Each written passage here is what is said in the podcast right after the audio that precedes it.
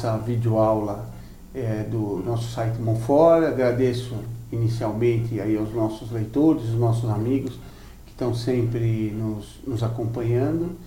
E a aula de hoje vai ser aqui do professor Marcelo Andrade, ele já é muito conhecido das nossas aulas, sempre com temas muito interessantes, temas que atraem muito tem falado, como vocês sabem, a respeito do Império Português, de todas as, as lutas de, da, do, de Portugal, do apostolado que Portugal fez, desmistificando muito dessa ideia, vamos dizer assim, vestibuleira que existe por aí a, a respeito de, de Portugal. Mas hoje o tema da aula dele é um livro, um livro chamado Paideia. O professor Orlando gostava muito desse livro, falou algumas é, vezes a respeito é, dele. E é um livro bastante é, interessante, bastante denso e com é, muita doutrina e muita informação e com uma, uma visão bastante adequada do, do universo. É, é um tema que é bastante, que é muito atual, na medida não que alguém esteja discutindo o livro, que esteja conversando a, a respeito do, do livro, não é isso. Mas é porque as ideias que tem no livro vão muito contra as ideias do mundo moderno e mostram como as nossas ideias estão, estão erradas. Mas hoje eu prometi das outras vezes, falo, falo bem pouco, vou deixar o professor Marcelo falar mais, porque ele conhece bem aí o, o livro. E para iniciar a nossa, nossa aula de hoje, eu pediria para o professor Marcelo rezar as nossas duas Ave Marias. Só que antes de rezar, eu gostaria de, de dizer que esse foi o último livro que o professor Orlando me recomendou. Lembro que eu estava lá na casa dele, ele recomendou, fiquei com medo do tamanho do livro, né? Sem coragem de ler. Mas eu falei assim, não, vou ler, vou ler. Ó, aqui está o falou, livro aqui para os leitores, é. olha, realmente para os nossos ouvintes, podem ver que é um livro que não é pequeno, né? E, e, como dizia o nosso grande amigo Najib, não tem figura nenhuma aqui dentro. é só, só texto escrito. E aí o professor Orlando me disse, quando, Marcelo, quando você terminar de ler, você vai ter vergonha da nossa civilização. Mas eu sinto informar que o professor Orlando errou. Já no meio do livro, já comecei a sentir inveja da, da Grécia e vergonha da nossa civilização. E, e o engraçado, não é mais engraçado, o, o tremendo é que a nossa civilização se julga tal, né? Nós olhamos gregos, romanos, a Idade Média, todos os impérios antigos, porque nós temos é, chiclé, hambúrguer, Coca-Cola, nós desprezamos as outras civilizações. Eles, coitados, tiveram Aristóteles, Platão, né? Platão. É, nós, nós, nós, temos jogador de futebol, temos é, artista de cinema, toda, toda essa turma. Coitadinho, né, dos gregos, dos medievais que produziram São Tomás de Aquino e tantos outros filósofos. Né? Nós temos uns loucos. Mas vamos rezar então para tá começar? Vamos rezar. Ave Maria, cheia de graça, Senhor é convosco. Bendito sois vós entre as mulheres, bendito é o fruto do vosso ventre, Jesus. Santa Maria, Mãe de Deus, rogai por nós, pecadores, agora e na hora de nossa morte. Amém. Ave Maria, cheia de graça, Senhor é convosco. Bendito sois vós entre as mulheres, bendito é o fruto do vosso ventre, Jesus. Santa Maria, Mãe de Deus, rogai por nós, pecadores, agora e na hora de nossa morte. Amém. Auxílio dos cristãos, rogai por São nós. São Paulo, rogai por nós.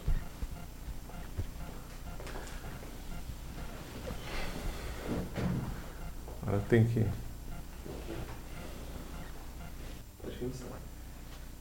Bom, nós vamos agora tratar sobre a paideia. O autor é Werner Jäger. Ele nasceu em 1888 e faleceu em 1961. Era um autor alemão, muito estudioso, né, como dá para ver pelo, pelo nível do, do livro, saberia grego, né, latim. Todos esses autores antigos, também o Coulonge também saberia grego e latim, para poder ler as coisas no original. Né? Então é um autor é, de altíssimo nível, há várias teses sobre paideia e sobre o autor. Esse livro aqui, deixa eu já apresentar esse aqui, ó, Paideia. É um livro de quase 1.500 páginas. Quem não se animar, é um livro que vale muito a pena ser lido, mas quem não se animar a ler ou não tiver tempo, vale a pena ler pelo menos as 100 primeiras páginas, que é bem interessante e já dá para ter uma, alguma ideia da intenção do autor. Bom, mas é, antes de, de, de, entrar na paideia, É, esse livro, como é um tema muito, um livro muito profundo e o autor é muito inteligente, permite várias abordagens. Então eu poderia ter partido por um caminho de resumo, um caminho de desenvolver as ideias principais. Ele permite mais de, de um enfoque. Então eu escolhi um, um caminho, poderia ter sido outro. Eu não vou fazer resumo do livro, eu vou fazer extrapolação de algumas ideias e vou fazer uma introdução ao tema que eu acho importante para chegar, para poder entender bem a paideia.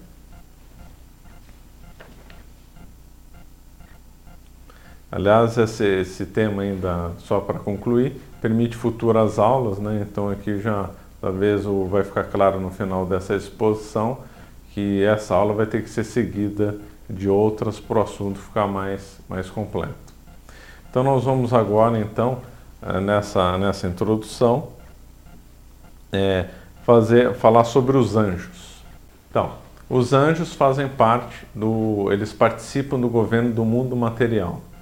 E os anjos eles estão extremamente desiguais, porque Deus criou o universo o mundo espiritual de forma desigual. Os anjos são classificados em três hierarquias. Isso é tudo está tudo na Suma Teológica. Está lá na questão, está no primeiro volume, por volta lá da questão 108, mais ou menos. Quem tiver interesse em estudar anjos na Suma Teológica, vale muito a pena. Então, os anjos eles estão, eles estão divididos em três hierarquias e essas hierarquias se subdividem em três ordens ou coros. Então, a primeira hierarquia dos anjos é, contempla a finalidade de Deus, são as causas primeiras de Deus, se relacionam bem com a finalidade. Eu vou insistir nesse termo finalidade porque vai ser bem importante. Então, dentro dessa primeira hierarquia, nós temos o primeiro coro que é dos serafins, depois o segundo dos querubins e depois dos tronos. Então, o serafim é a criatura mais perfeita que Deus fez na ordem da natureza. Evidentemente, Nossa Senhora está acima dos serafins, o que, aliás, é uma coisa extremamente grandiosa, já que a criatura mais perfeita na ordem da, da natureza seria os serafins, e Nossa Senhora está muito acima dos serafins como, como nós rezamos nas orações. Né? Na segunda hierarquia, nós temos os anjos que compreendem os meios de execução, os meios para atingir as finalidades de Deus. Nessa segunda hierarquia, nós temos na, na primeira ordem o, o coro, nós temos as dominações, depois as virtudes e depois as potestades. Aí, finalmente, na terceira hierarquia, nós temos o, na primeira ordem o coro, os principados, depois os arcanjos, depois os anjos. Então a palavra anjo ela tem dois sentidos, em sentido estrito, que é esse último anjo que eu falei, essa última classe de, de esse último coro de anjos, e também em sentido amplo. Então, somando todos, 3 vezes 3, nós temos 9. Essa última terceira hierarquia são aqueles que executam as ordens, executam os planos de Deus para o universo. Né?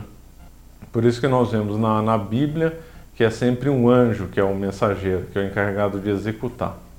Então, é o que o, o, Deus não precisa falar para o anjo, olha, vai lá fazer, porque o serafim compreende o, o, que Deus pretende.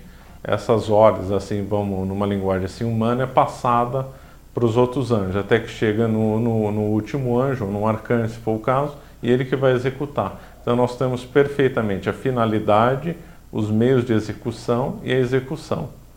São Tomás deixa bem claro que toda ação humana tem esses três elementos. Não dá para tirar nenhum e, e acrescentar um quarto seria inútil. Então toda ação humana vai envolver primeiro a finalidade. Por exemplo, quero ir a Curitiba, então a finalidade é a Curitiba. Depois eu escolho os meios de locomoção, a pé, bicicleta, avião. E depois eu finalmente executo. Então, é, esse é o modo de toda ação humana e de todo o governo relacionado a anjos. Então, muito bem, o que, que esses anjos têm a ver, esse governo dos anjos tem a ver com a Grécia? Então, agora nós vamos começar a fazer a ligação. Como o universo criado é análogo a Deus, e também Deus criou tudo é, com peso, número e medida, então um governo católico, uma civilização católica, de alguma forma ia ser análogo ao governo dos anjos. De alguma forma, ia ter alguma estrutura para a finalidade, alguma estrutura para os meios e alguma estrutura para é, a execução.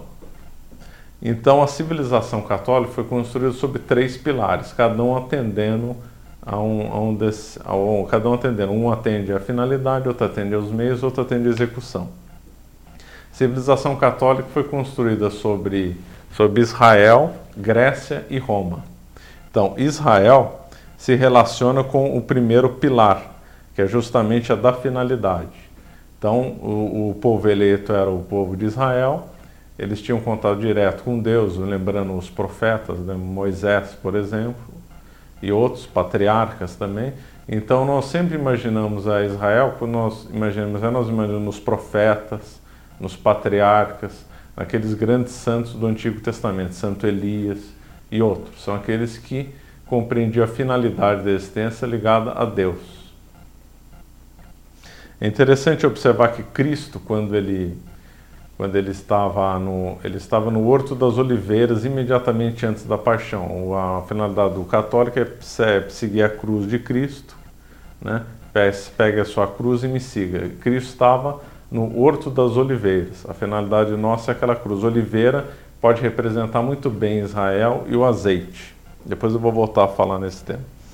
Depois o segundo pilar vai contemplar os meios, que é relaciona com a Grécia. A Grécia é o segundo pilar da civilização. A Grécia deu não só a filosofia, mas um estudo dos meios para se chegar à finalidade. E é aí que vai entrar a paideia. Então a paideia vai ser relacionada com a Grécia nesse entendimento.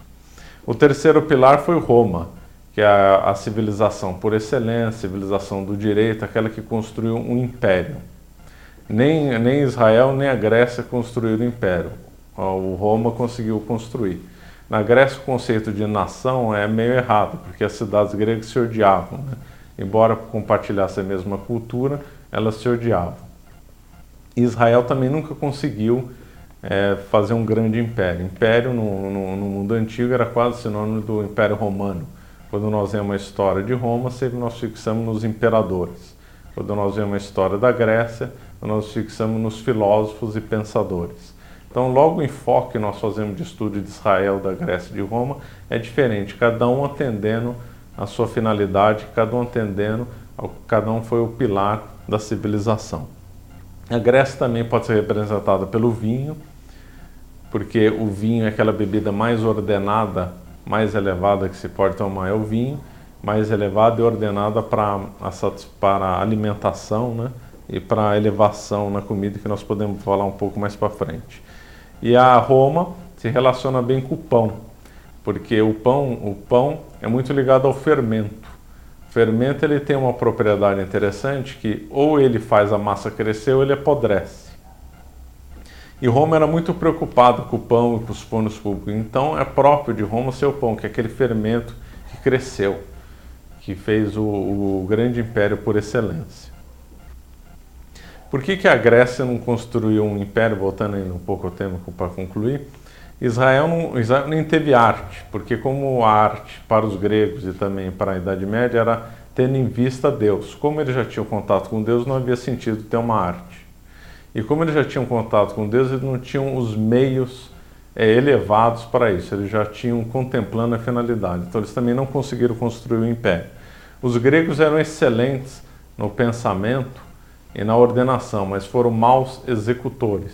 Eles nunca conseguiram construir um império. A grande capacidade de execução foi Roma. Então, então muito bem, a paideia vai nascer então desse, desse segundo pilar, da ordenação dos meios por uma finalidade. Bom, se a civilização católica foi construída né, sobre esses três pilares, é óbvio que o demônio os inimigos da igreja não ficaram satisfeitos com isso. Então foram feitas três revoluções para derrubar esses três pilares. A tese das três revoluções foi bem desenvolvida pelo professor Orlando está disponível lá no site da Monfort. Então essa, essa visão reforça aquela, não é contra ela. É a mesma visão sobre um ângulo que sobre outro ângulo que reforça. Então, o primeiro pilar a cair foi justamente o pilar relacionado à finalidade ou Israel, que foi a reforma promovida por Lutero. Lutero turvou a finalidade da, da nossa existência ao ser contra a Igreja Católica e separar a Igreja Católica de Cristo.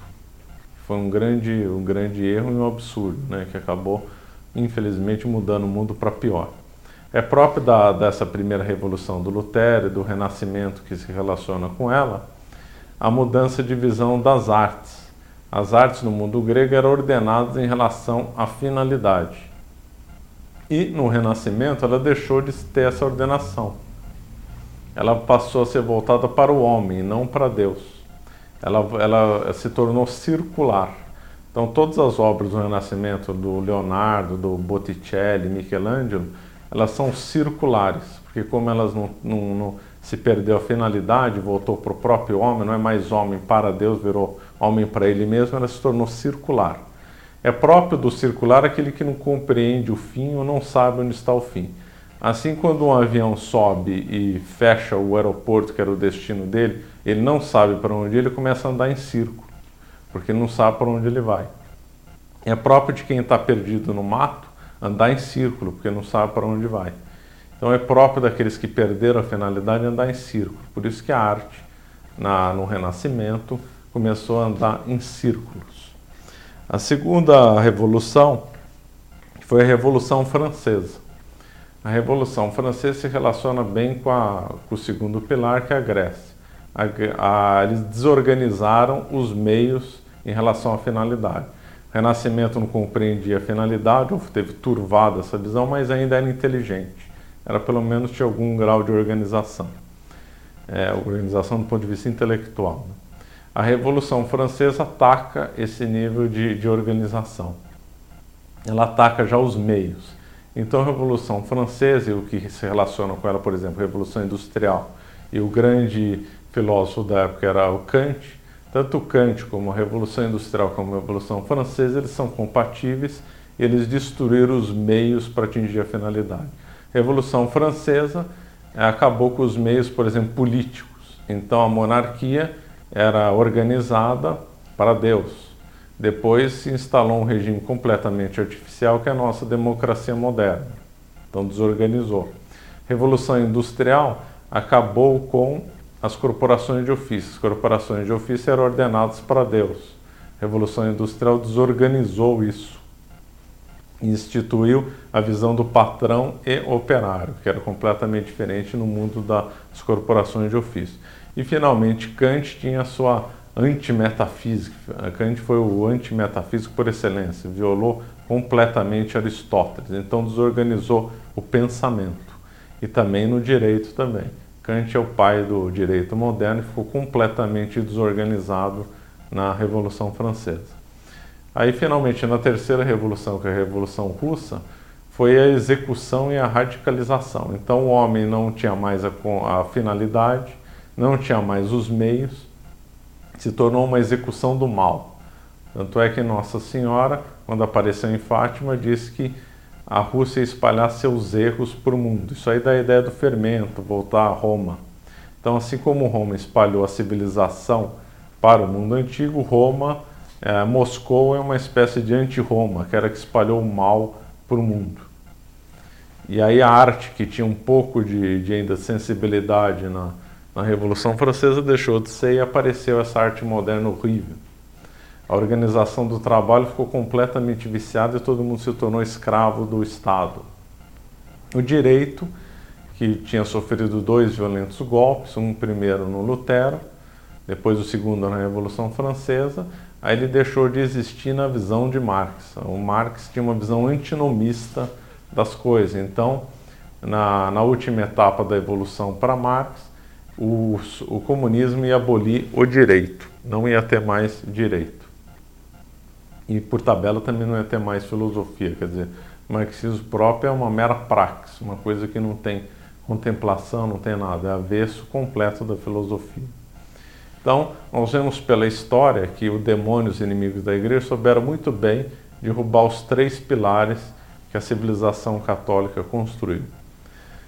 Agora sim, feita essa, essa introdução, nós vamos é, partir por uma. Vamos comentar sobre São Paulo. E São Paulo se relaciona bem com esses três pilares. Cristo disse que era a verdade, o caminho e a vida. A verdade é próprio da finalidade. O caminho é próprio dos meios e a vida é própria a execução. Né? São Paulo se relaciona muito bem com isso. Afinal, a própria verdade encarnada apareceu a ele no, no, no caminho para Damasco para fazê-lo mudar de vida. Mas São Paulo, que é uma, uma vida fascinante, vale muito a pena ver, não só as cartas, mas também no Ato dos Apóstolos, ele era ao mesmo tempo grego, é, romano e judeu. Como é que se pode ser ao mesmo tempo grego, romano e judeu? É porque a visão de cidadania desses três povos era diferente. Para ser judeu tem que ter sangue judaico. E, e São Paulo tinha sangue judaico, obviamente. Para ser grego, na acepção é, última, né, na acepção mais profunda do ser grego, ninguém nasce grego, a pessoa se forma grego. Então, só depois de uma educação, da paideia, a pessoa pode se dizer grega. E São Paulo teve uma formação cultural é, grega. Ele era de, de Tarso, na Cilícia, que era um lugar com forte tradição é, helenística. Né? Ele falava grego fluente, escrevia, tanto é que boa parte da, da, acho que todas as cartas dele foram escritas em grego e o Evangelho também, boa parte dele, maior, todo ele, né, praticamente foi escrito em grego. E, os, e, São Paulo também era cidadão romano. Para pertencer ao Império Romano, era muito ligado ao ius soli, quer dizer, o direito da na terra. Então a visão de, de, de cidadania dos três era diferente e ao mesmo tempo harmoniosa. Então São Paulo, ao mesmo tempo, era romano, grego e judeu. São, São Paulo pregou em Jerusalém, pregou em Atenas e pregou em Roma. Em Atenas vale muito a pena ver a pregação dele no Areópago.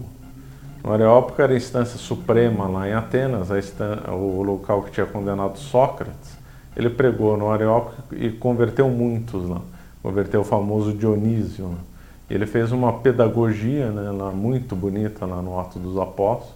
Vale muito a pena ver. Ele, ele elogiou a religiosidade dos gregos e falou, ele ia anunciar um Deus que na realidade os gregos já conheciam, mas não sabiam quem era, porque em Atenas tinha o templo ao Deus desconhecido. E aí, didaticamente, São Paulo anuncia para os gregos que ele ia anunciar o Deus desconhecido.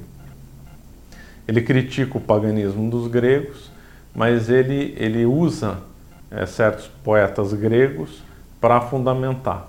O, o, São Paulo usou, obviamente, a teologia toda herdada de Israel, correta, né, de, de, Cristo, etc.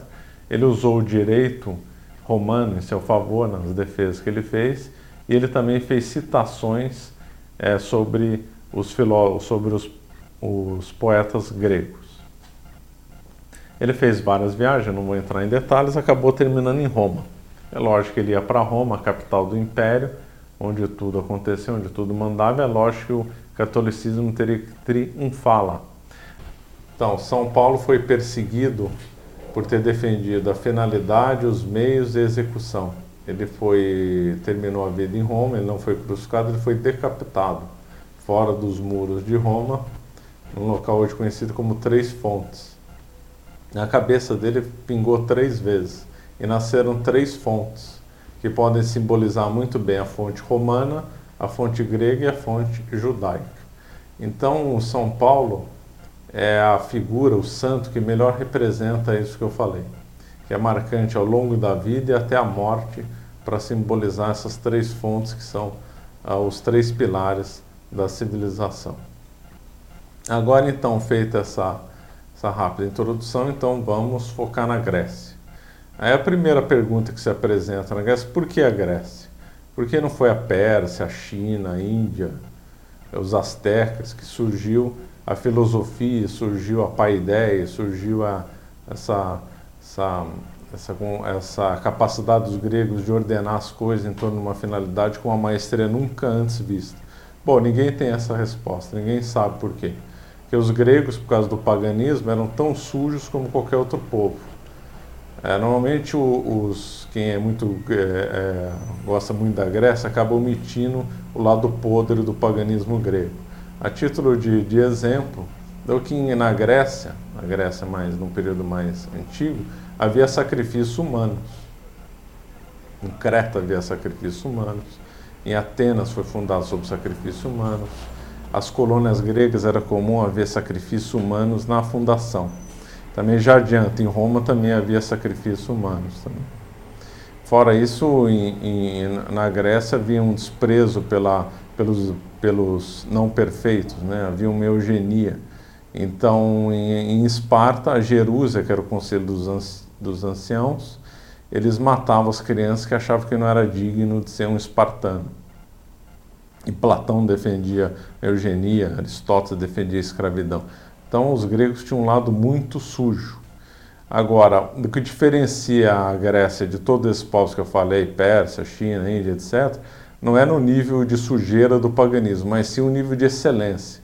Que o, muitos povos aí eram tão selvagens quanto os gregos em um aspecto, mas não desenvolveram é, a filosofia e excelência de, da Grécia no pensamento. Ninguém tem essa resposta. Agora, então, como interpretar a Grécia? Bom, o, o jeito certo de interpretar a Grécia é como os padres da igreja fizeram: jogaram o paganismo no lixo e aproveitaram o que era bom da Grécia. Uma figura muito interessante para ter, ter em mente, uma figura que vai servir de interpretação, inclusive para os mitos que nós vamos falar rapidamente, é a figura de como os gregos bebiam vinho. Falei que o vinho representava muito bem a Grécia. Os, vinho, os gregos tomavam vinho misturado com água salgada. Era um mau gosto terrível, né? Tomar com água salgada. Então o vinho é uma bebida excelente. Acho o que vinho... pior só o vinho de São Roque, hein? O pessoal de São Roque me desculpe, mas. É, os romanos também misturavam vinho com água salgada. Isso daí teve um simbolismo é, muito interessante. Já que o vinho pode representar a filosofia, o pensamento, a sabedoria, ah, para quem acha que eu estou exagerando o vinho representando tudo isso, são tomados expressamente, diz expressamente que o vinho representa a sabedoria, a caridade e a justiça. Então não é nenhum exagero da minha parte. Então, o, como eles tomavam o vinho é, misturado com água salgada, o vinho representava a parte boa e a água salgada a parte ruim. É, água salgada representava para muitos padres da igreja o paganismo. Santo Agostinho comenta nesse termo, se não me falha a memória. E uma passagem interessante do Evangelho das Montanhas, quando Cristo fala: se o homem de pouca fé tivesse mais fé, essa montanha seria lançada ao mar. O que, que significa isso? Homem significa terra, montanha significa uma elevação de terra. Montanha, então, pode significar muito bem um santo. Lançar no mar, que é a água salgada, que é o paganismo, foram os apóstolos enviados aos pagãos para convertê-los. Então, eu estou exemplificando só para demonstrar que a água salgada representa o paganismo. Quando veio a Idade Média, a Idade Média, além de, de separar o joio do trigo na Grécia, parou de tomar vinho com água salgada então esse, esse simbolismo que eu vou usar do vinho e da, do, e da tomada com água salgada para tomar o vinho sem água salgada é que vai servir de mote e de meio para a interpretação de muita coisa na Grécia.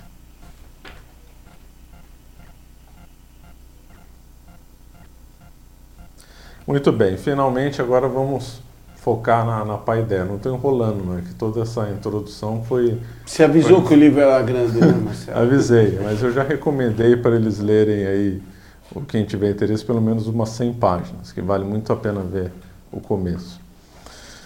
Então, a paideia. O que, que é a definição de, de paideia? O próprio autor diz no comecinho, logo na introdução, que não se pode evitar o emprego de expressões modernas como civilização, cultura, tradição, literatura ou educação.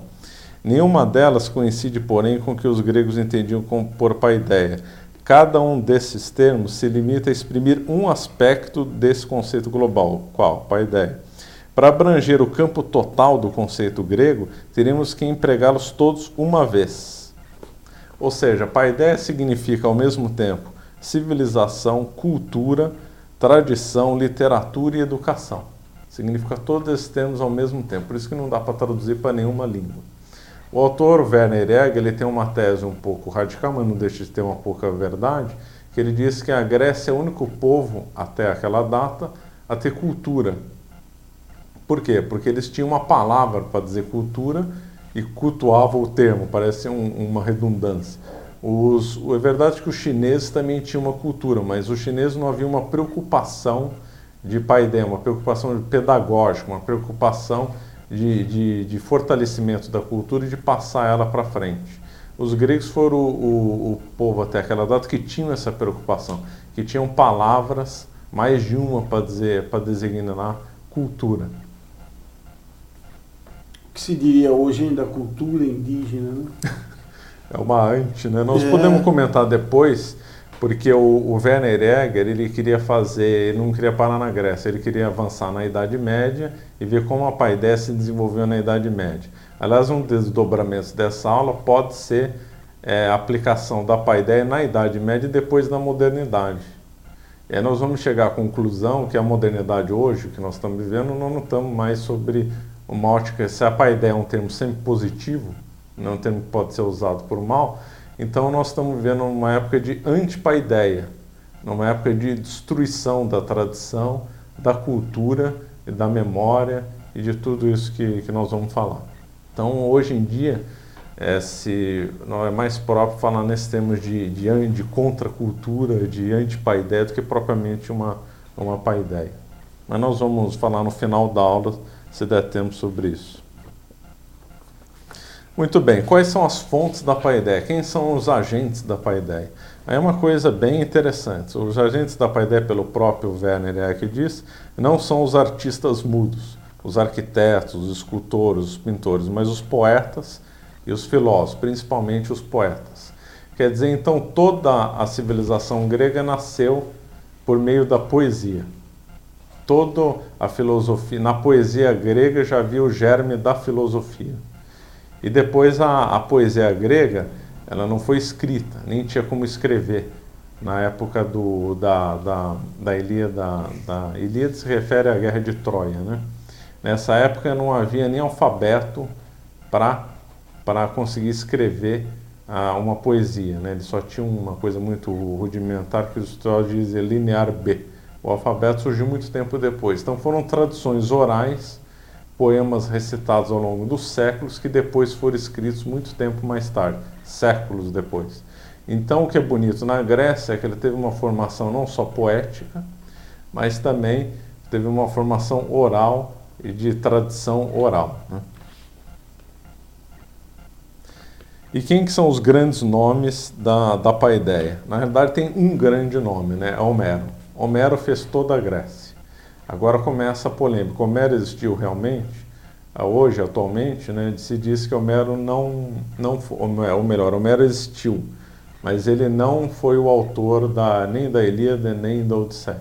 Isso daí teria sido composto por outros, foi um povo que construiu ao longo dos séculos a, a, a Ilíada e a Odisseia, e Homero talvez tenha sido um desses poetas que andavam na Grécia recitando, recitando essa, essas histórias.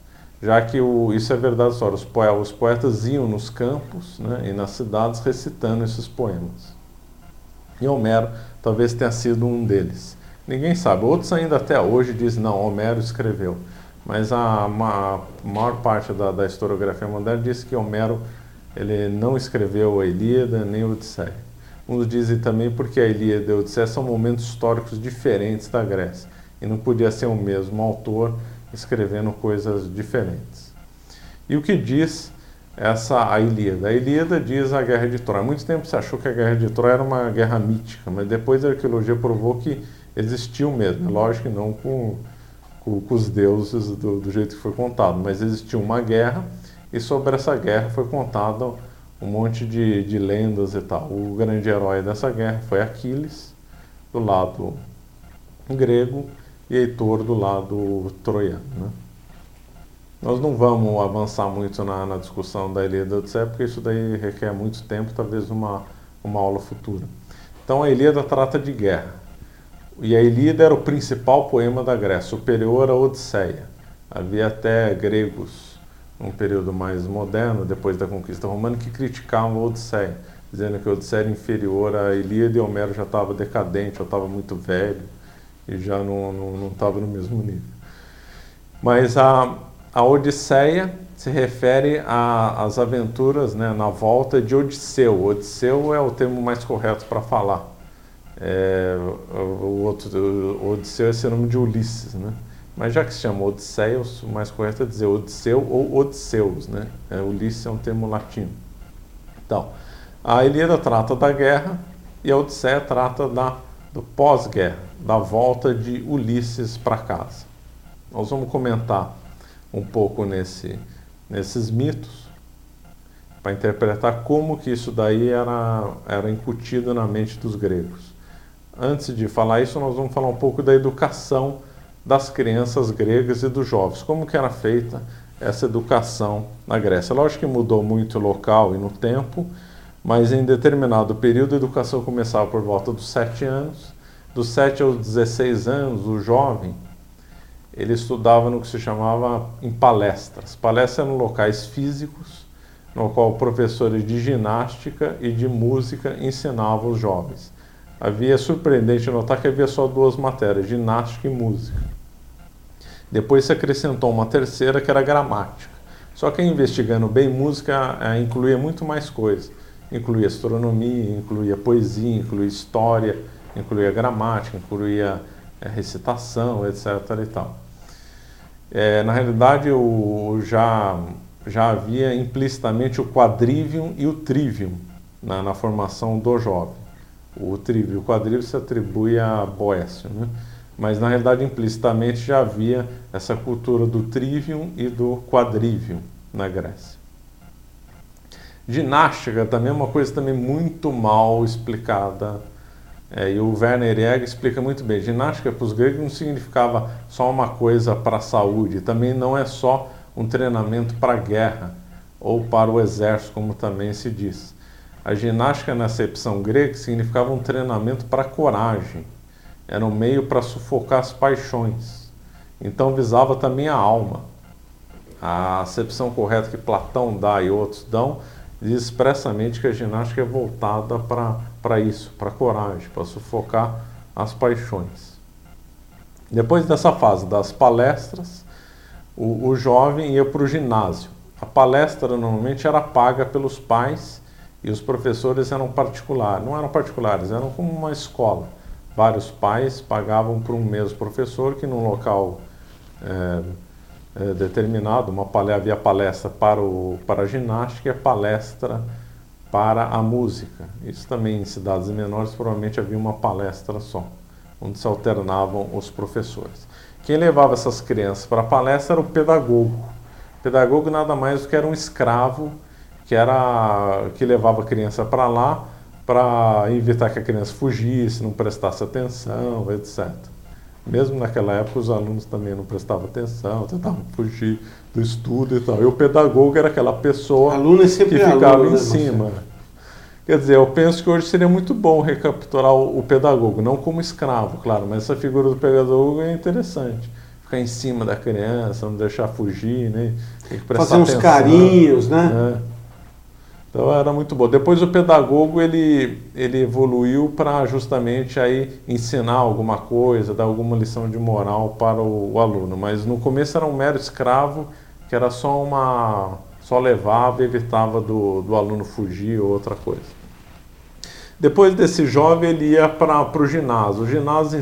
O ginásio então era público, diferente da palestra que era coisa privada. O ginásio era sustentado pelas cidades gregas. E aí o ginásio também, a acepção da palavra também engana muito, que no, no começo era só um lugar de exercício, mas depois, é, rapidamente, o, só ficou a palavra, que era um lugar que se fazia ginástica, mas era um lugar que se discutia o saber, se ensinava gramática, se ensinava literatura, se ensinava várias regras e tal, se ensinava a debater com Homero. É, na Grécia, ninguém podia se dizer sábio ou, ou ou inteligente, ou qualquer coisa, ou filósofo, se não soubesse Homero de cor. Tinha que saber Homero de cor. Então as pessoas só podiam ser combinadas num banquete, um banquete onde se, se comia bem, bebia bem, mas também se discutia as ideias. Então quem não soubesse Homero não era condenado por banquete, era meio apartado da elite, da, da elite grega. Mais do que as Olimpíadas, havia disputas na Grécia para ver quem sabia melhor Homero, quem recitava melhor Homero. A Olimpíada triunfou na Grécia num momento mais, mais de decadência. Né? a, a, as discussões de Homero reuniam muito mais gente, eram muito mais é, é que nem hoje em dia, é. as discussões filosóficas atraem muita gente, né? É. Na Grécia tinha até a Ágora, né? a Praça Central Grécia, onde todo mundo se discutia as ideias. É igual hoje. É, né? Não tinha novela à noite, eles iam lá para é. a praça para discutir filosofia. Eu trabalho lá no centro de São Paulo e aí eu ando por lá, eu fiquei com uma cena surpreendente. Pessoas e senhores e crianças trocando figurinha na, pra, na, na, lá no centro de São é, Paulo. É, você vê né, o nível mesmo. Né? É o nível mesmo. Da Grécia se discutia se discutia Homero na, na, na Praça Foucault, se troca figurinha. Realmente Hoje em dia nós é... temos blogs que su, su, substituem o Ágora, né? Todos os gênios podem se manifestar. Todos, né? Então a, a, educação na Grécia, já com, com essa nossa ironia, nós estamos defendendo que era bem superior a hoje, como de fato é, era mesmo. Né? No ginásio também, uma certa época, foi trocado se a pessoa pudesse pagar para, sim, escolas também privadas. Mais famosa de uma determinada foi Platão. Então, Platão tinha academia, foi fundada por Platão. Não sei se foi fundada, parece que tinha uma academia mais antiga na, em Atenas, mas a academia como está ligada a Platão. Aristóteles, por exemplo, que era de Estagira, foi para Atenas, onde era um centro de excelência do saber, ele podia ter optado na, na escola de Isócrates, não Sócrates, Isócrates, ou de Platão. E ele acabou, por, por indicações, indo para a escola de Platão. E lá ficou um bom tempo. Se a pessoa não possuísse tão recurso, dependendo do momento histórico, ela ficava no ginásio. Depois do ginásio, forçosamente ela tinha que fazer exercícios militares ou ir para a guerra, se fosse o caso. Normalmente aí a já era um jovem de 20 anos. E os 22 anos, ou 21, ou mesmo 20 anos, encerrava a fase de formação da Grécia, começava com 7 e até os 20 e poucos anos. Aí ele era tido como um cidadão. Ele já podia se dizer grego, já que grego é aquele que se forma na cultura grega, ninguém nasce grego. E aí, se ele soubesse bem Homero, ele estava então um passo mais acima, ele podia ir para um banquete, ele ia ter maior capacidade de de penetração na cultura grega. Né?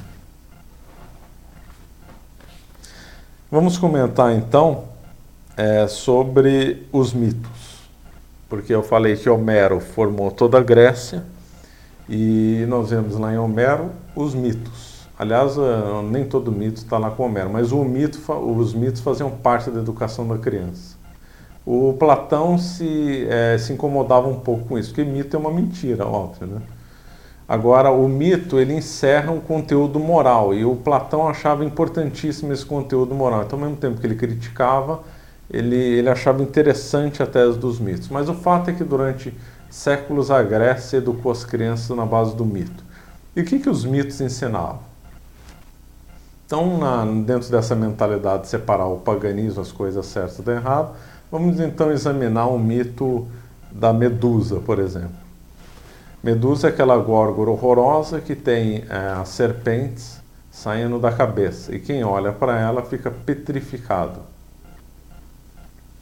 Olha, isso daí é um símbolo excelente, muito interessante, aliás, muito pedagógico também.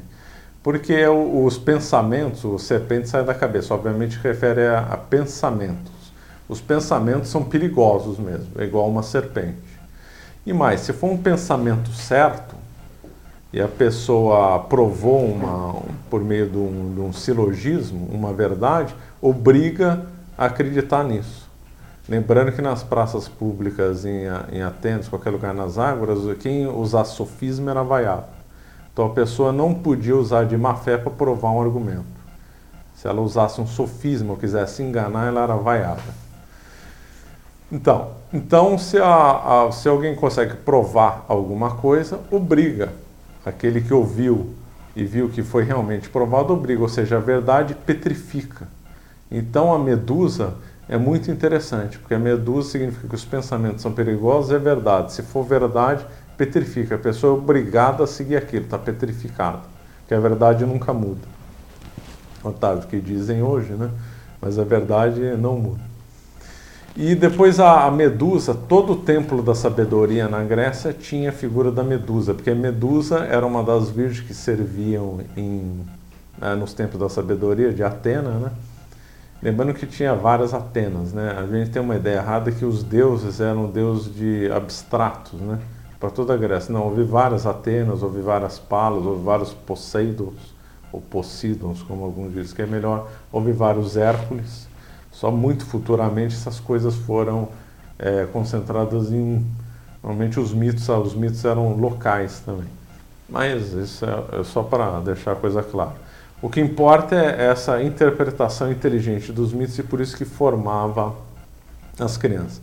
Vamos pegar outro exemplo com um gancho. Os gregos sempre associavam a sabedoria à castidade. Quem tinha que servir num templo de Atena tinha que ser virgem. Se a, se a moça deixasse virgem, era punida às vezes com a morte. Justamente a Medusa foi punida porque ela, ela traiu o voto de virgindade. Né? Depois ela volta arrependida para Atena e toda Atena tem um símbolo da Medusa. Agora essa ligação. De Medusa? Diga. Quer ter de Medusa hoje em dia, hein? é. é coisa impressionante. Né? Mas é, tem um outro mito que retrata melhor ainda, que é no mito relacionado a Ulisses, a Odisseus. Falei para usar Odisseus e vem Ulisses, né? Mas tudo bem. Ulisses, na volta, ele passa por várias ilhas é, gregas e vários locais gregos. Uma dessas ilhas é onde estava Circe. Circe era uma, uma bruxa que enfeitiçava e transformava os homens em porcos se ele cedesse à luxúria e à gula. Olha, isso aí é um ensinamento espetacular. Porque justamente aquele que, que volta a vida para luxúria e para a gula, ele nunca vai ter capacidade filosófica e nunca capacidade de sabedoria. Isso, aliás, a, toda a Idade Média ensinava nesses termos também. Né? Ou a capacidade intelectual dele vai ficar reduzida, ou mesmo vai ser, vai ser bem limitada, o que nós vemos hoje no mundo que cedeu à luxúria e à gula, está com a capacidade intelectual bem limitada mesmo. E justamente o porco, que é aquela figura suja, o porco ele tem, não consegue levantar a cabeça, né? ele não consegue olhar para o céu. Então essa figura do porco no, no mito da Circe é muito interessante, muito inteligente. Outro mito interessante ainda do, do Odisseu é o da sereia. Sereia, na, na, na, na acepção inicial, não é a mulher metade peixe, metade mulher, mas sim são pássaros. Não tem nada a ver com, com a sereia. Sereia provavelmente foi criação romântica ou renascentista, agora não me lembro. Então, as sereias eram seres alados que seduziam os marinheiros pelo canto. E aí eles pulavam no mar e morriam, ou levavam o navio para naufragar. O Odisseu sabia muito bem disso, e ele se amarrou num mastro de madeira, que é bem simbólico. Lembrando que o Odisseu era marceneiro, tá? carpinteiro. Os gregos também valorizavam muito o carpinteiro por causa da analogia, né? Platão falava muito de modelar almas, e o que o, e o, que o carpinteiro e o escultor fazem né, é modelar a madeira. Os outros marinheiros do Odisseu foram colocados cera de abelha nos ouvidos para os pássaros alados, as sereias não seduzirem. Isso é muito interessante, esse mito. Por quê? Porque justamente esse mito se refere às ideologias, às falsas ideologias, que seduzem bastante. Então, por exemplo, Lutero seduziu muita gente, levou as pessoas para o abismo, ou melhor, levou as pessoas para o naufrágio. Depois vem a Revolução Francesa com um monte de lorota. Depois vem modernismo e toda essa modernidade com um monte de lorotas. Todas as ideologias anticatólicas são cantos da sereia que levam as pessoas a se afogar e a naufragar. Qual que é o jeito disso? O jeito disso é ficar amarrado à cruz de Cristo. De modo análogo, o Odisseus ficou amarrado a uma madeira. Né? Outro, tem vários mitos assim que são bem interessantes. Eu não vou, vou ter que parar, só falei isso para exemplificar.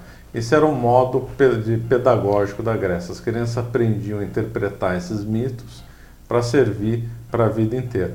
Se serviam, isso é outra questão, porque o juízo que os padres da igreja fizeram sobre a Grécia, pelo menos uma boa parte deles, não era muito positivo.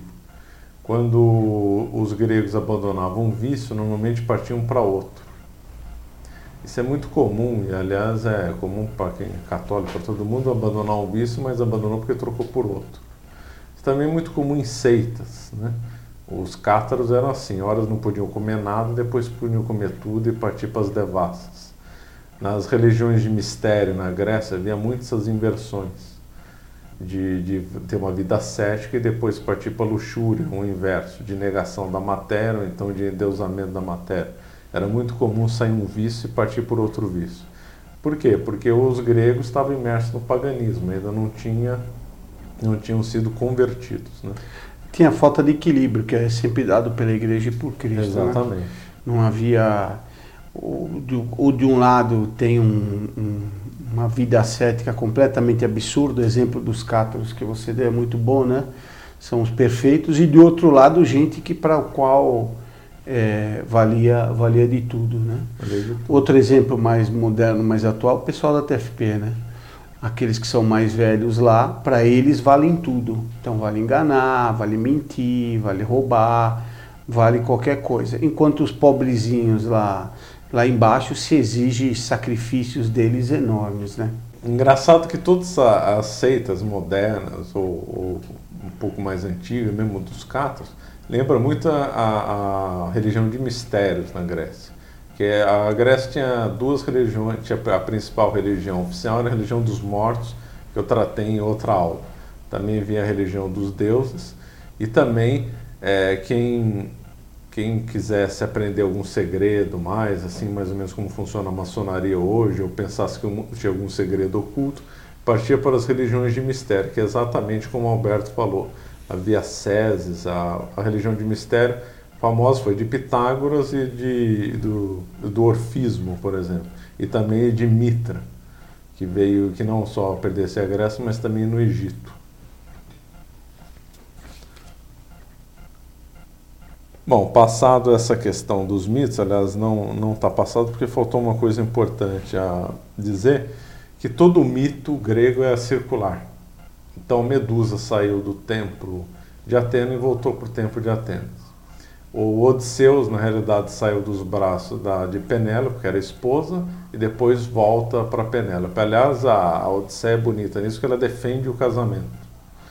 A Grécia, na, na, pegando gancho de casamento, é interessante, porque a Grécia, à medida que a Grécia entrou em decadência, o casamento foi perdendo força, igual a nossa civilização.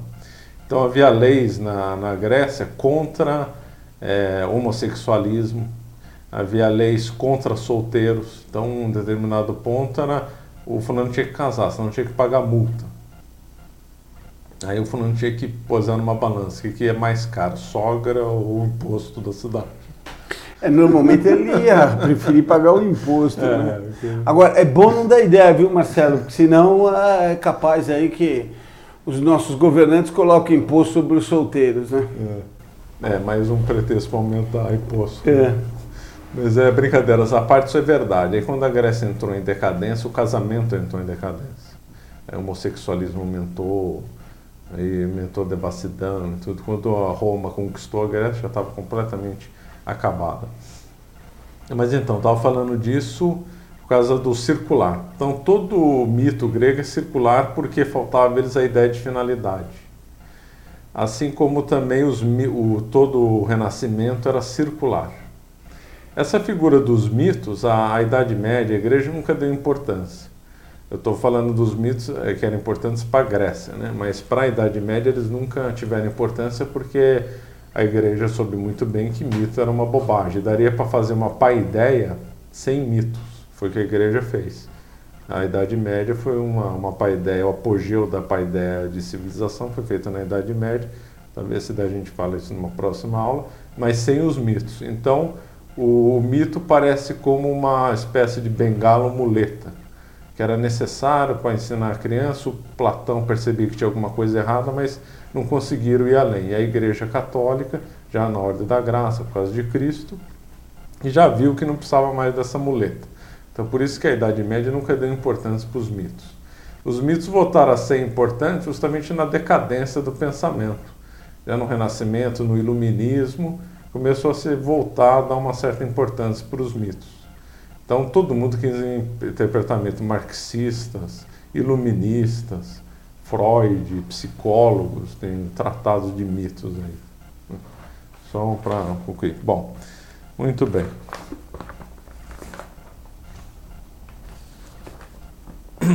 além do, do, do Homero, Homero é número um da, da Paideia, os gregos cultuavam bastante Exíodo. Exíodo retratava a vida no campo. Antes dos gregos se tornarem grandes navegadores, eles foram bons agricultores. Aliás, é uma, uma relação interessante. O, normalmente os povos navegadores sempre foram tinham uma agricultura antes. Por quê? Porque a agricultura fixa o homem no, no, no local. Ele deixa de ser ele deixa de ser nômade e aí ele consegue ter um certo sedentarismo e aí conseguir desenvolver as artes. Não tem não tem nação nômade que tenha desenvolvido uma cultura elevada. Isso não existe. Então, justamente a agricultura favorece um sedentarismo, não um sedentarismo ruim do fulano ficar sentado em frente à televisão vendo bobagem. Não é isso. O sedentarismo voltado para as artes e para a elevação do espírito. Essa foi justamente a lógica da Grécia. Então eles foram grandes agricultores, grandes pastores. Depois eles partiram para navegação. O Exíodo retrata essa vida dos pastores, que os gregos interpretavam como análogo, e de fato é a palavra cultura ela tem o sentido tanto da, do ponto de vista intelectual, também como ponto de vista da agricultura. Isso não é coincidência. E os gregos também interpretavam como não sendo coincidência. Então, o Exíodo, ao retratar virtudes da homem do campo, também era um simbolismo para fazer o homem cultuar uma vida intelectual. Cultuava o campo, cultuava a vida intelectual. Nós temos análogos e complementares. O conceito fundamental, agora nós vamos desenvolver as ideias é, da paideia. O conceito fundamental na, na paideia para os gregos era a areté. O, o melhor é agudo, alguns dizem areté, mas eu acho que o correto é areté. Não conheço o grego, mas eu acho que o certo é a areté. Então, o que, que é areté? Areté é uma palavra que também não dá para traduzir, porque areté combina uma espécie de virtude e heroísmo. Os gregos, é, havia muita contradição no mundo grego entre vários deuses e uma noção de que deveria haver um, um Deus só, uma divindade só. Isso é claríssimo em Sócrates, Platão e Aristóteles. Então havia uma contradição. Para ter uma ideia dessa contradição, o testamento de Aristóteles, ó, o maior filósofo da história que provou que Deus existia, ele deixou ídolos é, para várias pessoas. Quer dizer, como é que um homem da inteligência de Aristóteles não percebeu essa contradição? São as contradições do paganismo. Então, com, é, paralelo a esses deuses, os gregos imaginavam que devia ter um mesmo princípio e que se deveria servir a esse princípio. Então, se deveria dar até a vida é, para esse princípio. Então, a piedade para os gregos é no sinônimo de honrar a esse Deus, essa causa das causas. E a areté era fazer o possível para agradar essa, essa divindade. Possível que era na, na guerra, ter o maior heroísmo possível morrer defendendo uma cidade, isso era indiretamente para fazer essa piedade, ou no campo das artes, ou no campo do, do saber, se dedicar ao máximo dessa, nessa areté. Mas a areté normalmente era muito ligada ao guerreiro, né? aquele que morre e dá a vida pelo outro. E essa areté também era associada à beleza. Depois nós vamos acompanhar como a ética não é de, distinta da, da estética né, no mundo grego. Né? Essa subordinação do homem ao mais elevado é uma coisa bem interessante. É, diz que o mundo grego era meio humanista e cultuava o homem. Isso aí não, não é bem verdade. Isso aí é uma interpretação errada. A sociedade que realmente cultuou o homem como tal foi, por exemplo, o Renascimento que não colocava nenhum valor acima do, do homem ser cultuado. Foi típica antropocêntrica por excelência, foi o Renascimento. O mundo grego não, não era bem assim, não. Era a arte, eles, eles eram focados é, para servir a divindade. É lógico que eles tinham essa visão completamente deturpada. Mas a arte era para servir, era para ter memória dos deuses. Então, por exemplo, a mãe das musas era Minemósine. Mnemosine, é, daí vem o termo mnemônico, né, que refere à memória. Então, a, o que, que significa isso nessa interpretação mitológica? Significa que as musas, as artes servem à memória. Memória do quê? Memória dos deuses. Então, a arte era ligada para servir os deuses.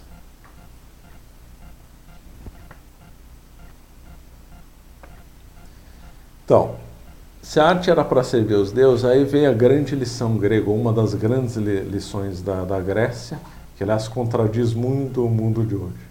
Que os gregos chegaram à conclusão que nada é neutro. Nada. Tudo forma ou deforma o homem. Hoje no mundo se ensina que a arte é neutra, que a música é neutra, que futebol é neutro, que comida é neutra. Tudo As é diversões, neutro. né? Diversões são neutras. Isso é um absurdo para a Grécia.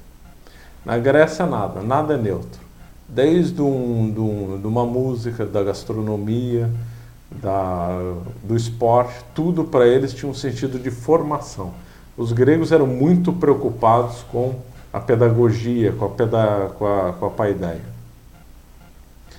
Aliás, o autor Werner Jäger critica bem o cientificismo, com toda razão, porque a ciência hoje não tem nenhuma preocupação com a paideia parece uma espécie gula intelectual de saber determinadas verdades ou princípios sem, sem querer ajudar o outro, apenas para saber, sem ter muita finalidade, né? sem fazer nenhum liame com Deus ou fazer um liame em prol do outro. Isso seria impossível na Grécia, pensamento. Na Grécia tudo teria voltado para a pedagogia. E se tudo é voltado para a pedagogia, nada é neutro. Tudo ou forma ou deforma a pessoa. Então agora vamos pegar esses exemplos. O primeiro exemplo óbvio é a literatura. A dona Ivone já deu uma aula muito boa sobre literatura, mostrando a ideologia na literatura. Na Grécia isso era óbvio, porque o povo grego foi formado por ideias contidas na literatura. Qual? A Ilíada e a Odisseia. É um povo formado pela, pela poesia. Aliás, essa tradição oral é muito interessante, fazendo uma, uma extrapolação. Na, na igreja também, né? o que vale muito é a tradição oral. Na Bíblia está escrito que aprenderá a fé pelo ouvido. Né? Cristo não escreveu nada. Aliás, Cristo a única vez que escreveu foi, foi na areia. Né? Nem mandou que os, que os apóstolos escrevessem. Então, tudo que os apóstolos escreveram, eles aprenderam de ouvido. Então, começou primeiro uma tradição oral para depois escrever idem o Antigo Testamento. Então, o que, que eu quero dizer com isso? Quero dizer uma, uma mudança que houve já no final do Renascimento, de dar muita importância à coisa escrita. Então, a fonte do direito na Grécia e também na Idade Média era, era os costumes, era a tradição. A tradição, os costumes que faziam direito. Escrever era uma coisa secundária. Na Grécia, determinados textos eram proibidos de escrever. Depois, uns espertos lá no final da Idade Média, começam a Idade Moderna, começaram a perverter as leis justamente escrevendo, porque fazia confusão na pessoa. O que é a fonte da, do direito? É uma lei escrita ou é tradição? A Grécia sempre entendeu como, como tradição. Hoje em dia, nós temos o triunfo da coisa escrita. Então, vale porque está escrito. É uma inversão completa da, da visão da tradição e da paideia. Isso é lógico que tem um protestantismo no ar. Por quê? Porque os protestantistas são obcecados com a Bíblia. Porque está escrito é que está certo. Então, extrapolando o conceito protestante para o mundo, aí nasceu Constituição, nasceu tudo que vale a coisa escrita e não mais a palavra. Na Grécia, a visão era completamente oposta, era uma religião da, da tradição e da palavra. Depois se usou esse termo muito na, na, na, na Idade Média. Por isso que faltam muitos documentos na Idade Média, porque era na, tudo na base da tradição e da palavra. Exemplo, corporações de ofício. Corporações de ofício, não, muita coisa não tem documento, porque a relação do aprendiz, do oficial e do, e do mestre era na base da palavra e da tradição. Porque afinal a nossa religião a católica é a religião da palavra, não é? O verbo a que religião da realidade, né? Da realidade, exatamente. Eu vou comentar do realismo aqui na, mais para frente. Então, nós comentamos a literatura na música também. A música, para os gregos, era a primeira coisa que deveria se ensinar a uma criança era a música, boas músicas. Platão tem uma frase célebre que diz que para conquistar uma cidade basta ensinar música ruim. Porque, aliás, é uma verdade esplêndida. Né? Se destruiu a civilização, ajudou a destruir a civilização moderna, rock, essas músicas ruins, que acabam pervertendo essas pessoas. É, as pessoas que têm ideias, ideias erradas se alimentam das músicas ruins que alimentam as ideias Isso. erradas e aí cria um círculo vicioso, um círculo né? vicioso. Que vai destruindo a sociedade. E a malandragem, uma inteligência do mal hoje, é dizer que essas músicas são neutras. Então, na, na, na, na Grécia, não se dizia que a música era neutra. Você poderia contestar, não, essa música não é elevada, essa música não é. Tem até os modos, né? Eu não entendo muito de música, mas sobreviveu na, na, na, na história o modo, o modo frígio, o modo jônico, o modo eólico, que eram usados para uma determinada formação orientar um determinado sentimento ou estado de espírito. Então a primeira coisa que era ensinada para uma, uma criança era música. Aliás, essa já é uma boa lição para quem é para quem é pai de família, dá para as crianças já em ter idade boa música. Dá uma Aliás, flautinha para ela tocar em casa, né? Uma boa música, qual boa música? Por exemplo, uma que tem uma apreensão mais rápida de melodia, por exemplo, Vivaldi, Mozart, seria um bom começo para o ouvido de uma criança. Inclusive, autores católicos que agora me foge o nome, bem na linha aristotélica platônica, dizem exatamente isso. Não sei se talvez é, São Tomás de Aquino tenha comentado alguma coisa, mas é uma, uma linha bem pedagógica de começar a dar música para criança que a primeira, Platão diz também, é a primeira arte que entra na alma de um, de um ser humano é a música. Frase também bem inteligente. No teatro também, é lógico que o teatro grego tinha umas coisas que eram completamente é, pavorantes, né? mas o teatro também era de formação. Quem de teatro? Ésquilo, por exemplo. Ésquilo foi um grande formador na Grécia. Escultura também se formava, arquitetura, gastronomia, cavalaria os detalhes iam tanto a ponto da caça. Então, Platão, é, Xenofonte e outros tinham tratados de, da arte da, da caça. Então, Platão ensinava como deveria caçar. Então, havia regras para caçar e a pessoa não podia caçar sem é, totalmente protegido do animal, não. Tinha que caçar de modo que o animal pudesse fugir, você perder a caça, você sentir ameaçado pela, pela caça de forma a, a, estimular a coragem, estimular a estratégia e tal. Então, determinadas regras é, não, não, podiam ser empregadas. A caça foi muito bem desenvolvida por Platão. Aliás, Platão era mais rigoroso que outros no Tratado da Caça. Os gregos não gostavam de pescaria. Quer dizer, eu já deixo claro que não tem nada contra os pescadores. Quem tinha na Platão, Aristóteles e outros. Né? Não tem nada contra a pescaria. Por quê? Porque a pescaria ao contrário da arte cinegética, cinegética é a arte da caça, pescaria o fulano fica com uma vara lá de pescar e fica lá dormindo, conversando, quer dizer, não importa em nada ato de coragem ou ato que envolve uma grande estratégia, quanto que a caça sim.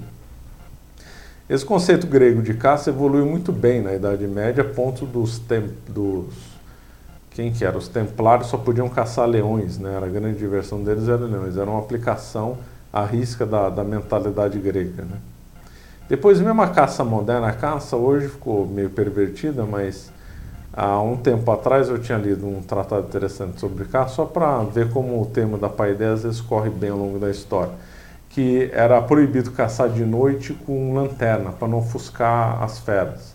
Porque sabe-se que com a lanterna no olho, por exemplo, de uma onça, ela fica congelada, que é o tempo suficiente para dar um tiro. Isso é proibido era proibido pelas regras de caça. Lógico que isso aí tem um ar bem grego. Né? Então, todos os, os termos, trabalho, obviamente, era, era, era uma paideia, tudo, cavalaria também, depois da Idade Média vai ser o apogeu da cavalaria, vai ser, vai ser na, na Idade Média. Né? Outra questão que se relaciona bem com a paideia e com a formação da pessoa é a questão dos modelos, ou modelos sociais, como alguns preferem. O que, que são modelos? Porque o homem ele gosta de espelhar em outros homens para seguir. Obviamente, para o católico, o grande modelo é Cristo. E a igreja teve o apogeu desse modelo por intermédio dos santos. Né? Então, nós nos espelhando nos santos, aqueles que são mais, é, nos referem mais ao nosso temperamento, são grandes modelos na história. Quem descobriu bem, desenvolveu bem essa ideia de modelos primeiro na história foram os gregos. E quem que eram os modelos gregos? O modelo número um da Grécia era Aquiles, que era o herói da Ilíada. Então as crianças os jovens se baseando em Aquiles, que foi um grande herói corajoso, embora muitos critiquem na própria Grécia que ele era muito passional, mas isso é outra história. Estou focando aqui a ideia da a tese do modelo. Ulisses, tá, o Odisseus foi um modelo.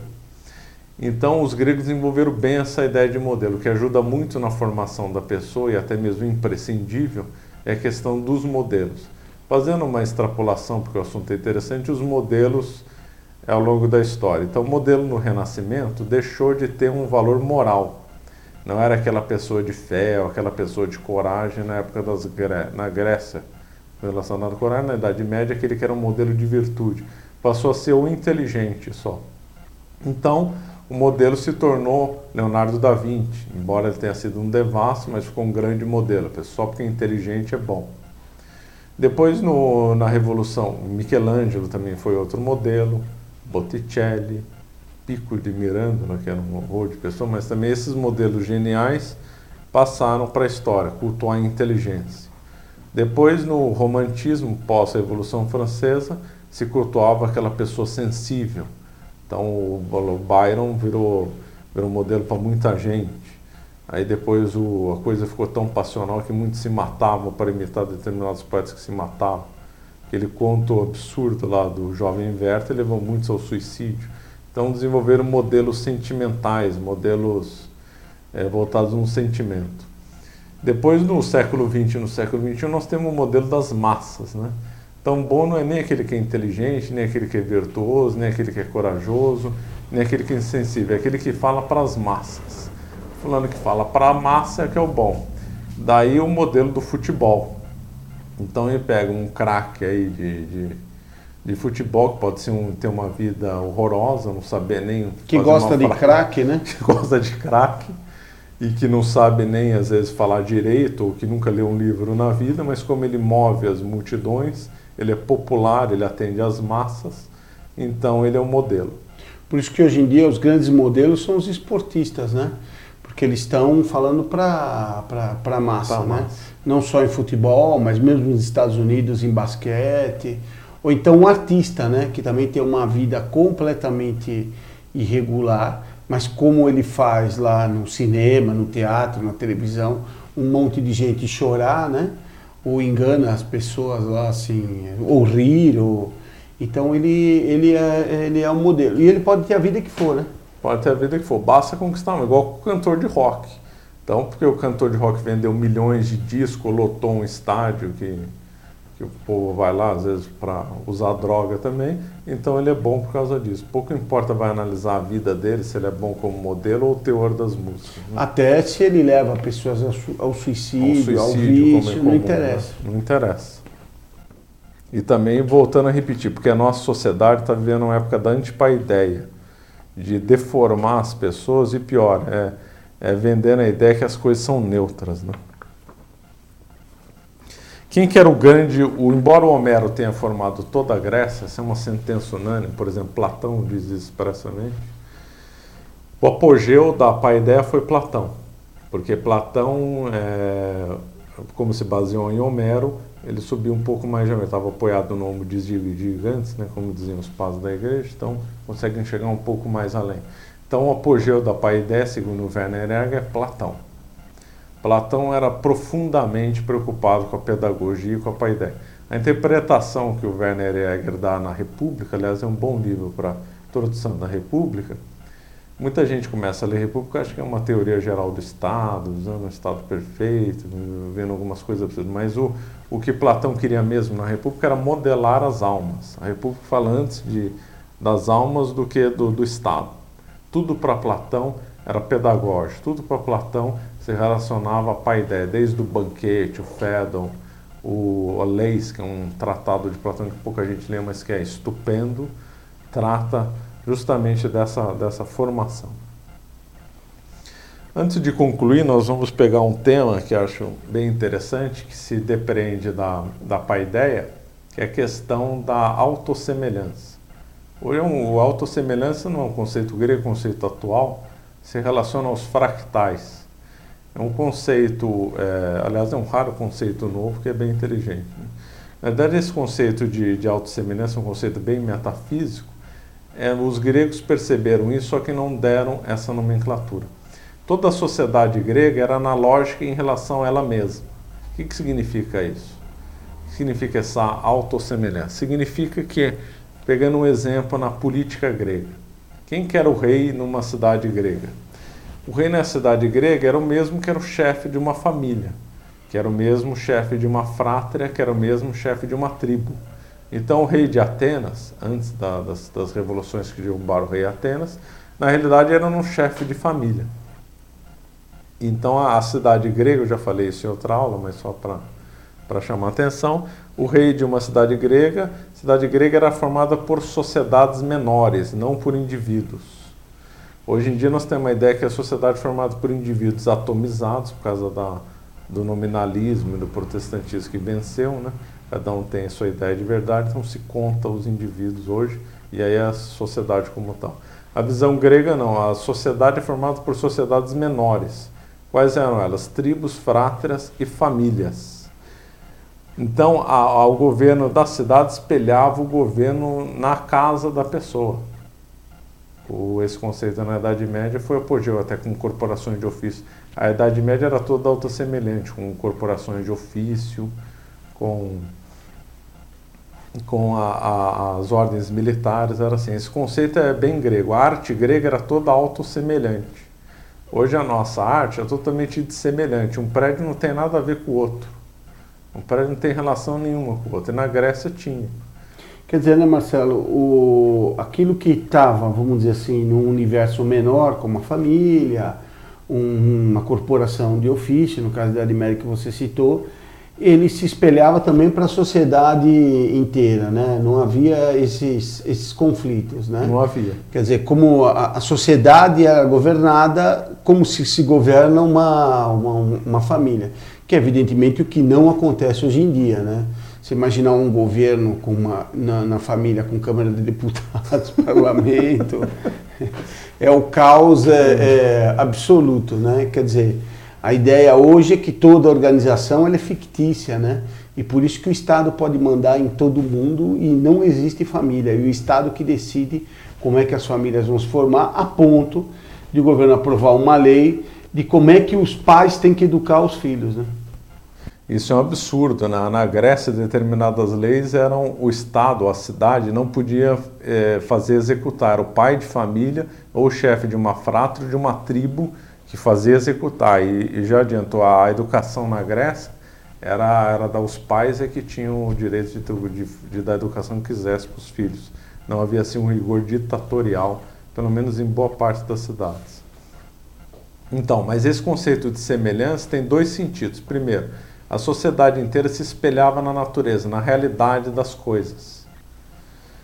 E aí fazia a extrapolação, então, do local para o geral. Mas também havia relações entre elas. Por exemplo, hoje ninguém vê relação entre música e moral, por exemplo, ou entre música e direito, ou entre direito e teologia, ou entre teologia e filosofia. Imagine só, mas hoje tem muita gente que fala isso. E entre filosofia e escultura. Na Grécia, falar isso para um grego era um absurdo, porque todas as matérias se, se harmonizavam todas uma se espelhava na outra, porque eles viam como um todo, tudo era semelhante a si mesmo, né? pelo princípio da analogia. Na verdade, essa autossemelhança é um princípio metafísico interessante, combina a identidade com a analogia, é bem bonito. Então, os gregos viam tudo isso como compatível. A arte da caça era muito proporcional à ginástica, que era proporcional à música, que era proporcional à escultura. Eles faziam todos esses paralelos, eles viam todos como compatíveis e harmônicos entre si.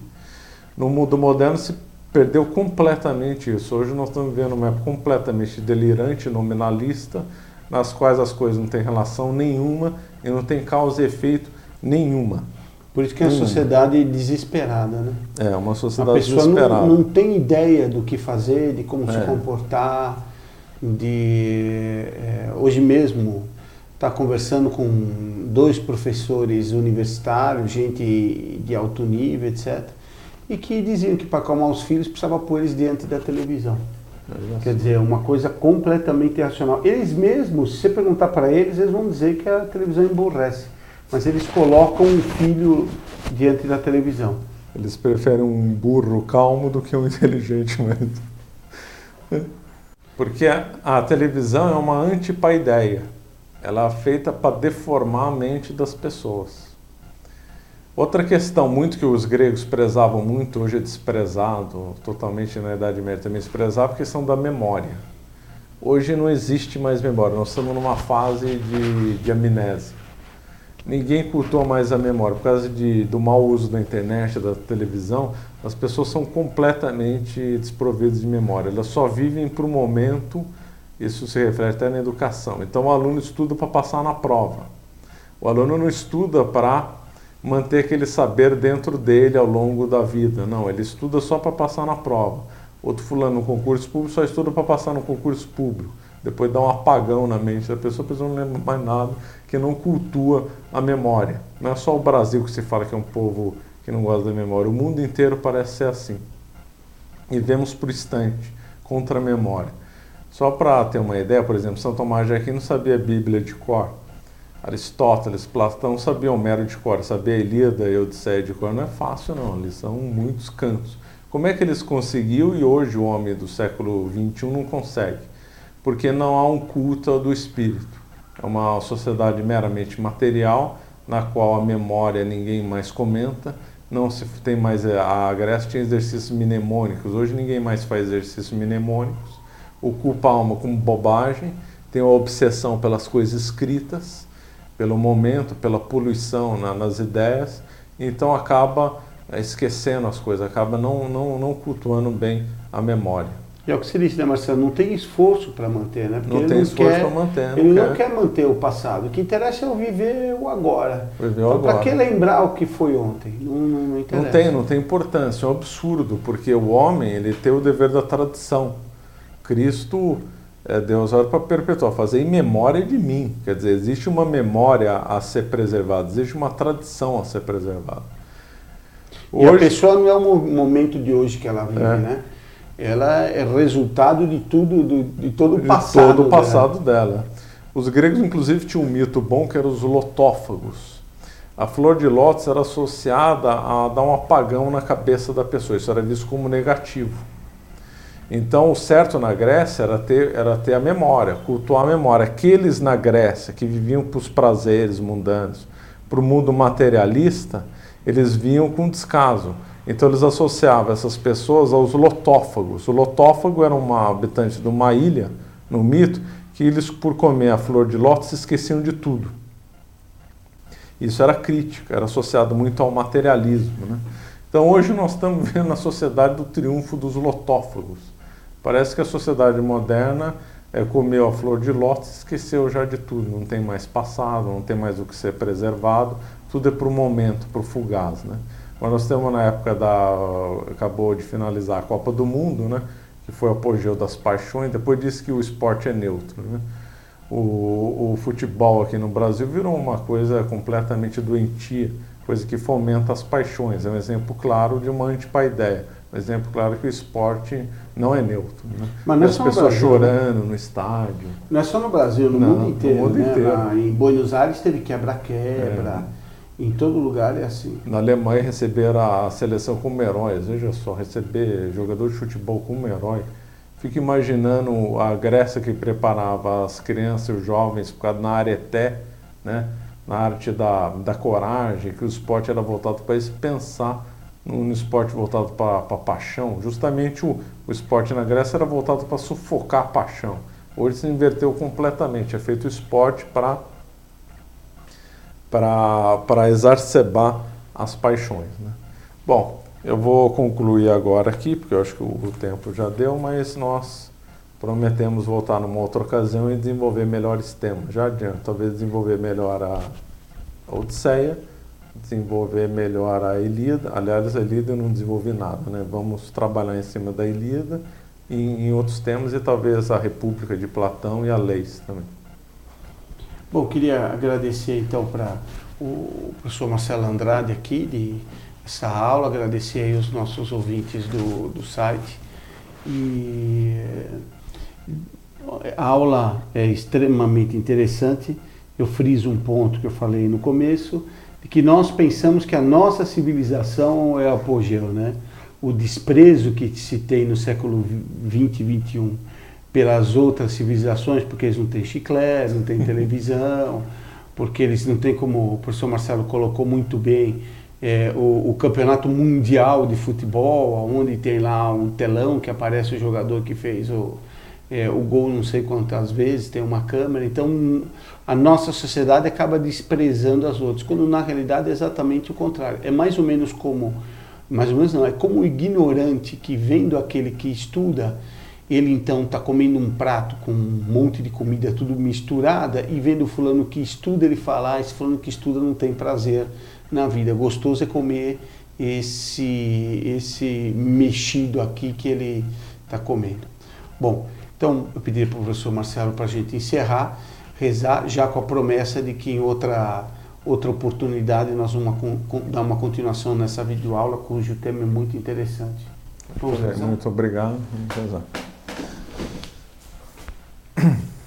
Ave Maria, cheia de graça, Senhor é convosco. Bendito sois vós entre as mulheres, bendito é o fruto do vosso ventre, Jesus. Santa Maria, Mãe de Deus, rogai por nós, pecadores, agora e na hora de nossa morte. Amém. Ave Maria, cheia de graça, Senhor é convosco. Bendito sois vós entre as mulheres, bendito é o fruto do vosso ventre, Jesus. Santa Maria, Mãe de Deus, rogai por nós, pecadores, agora e na hora de nossa morte. Amém. Auxílio dos cristãos, rogai por nós. São Paulo, rogai por nós.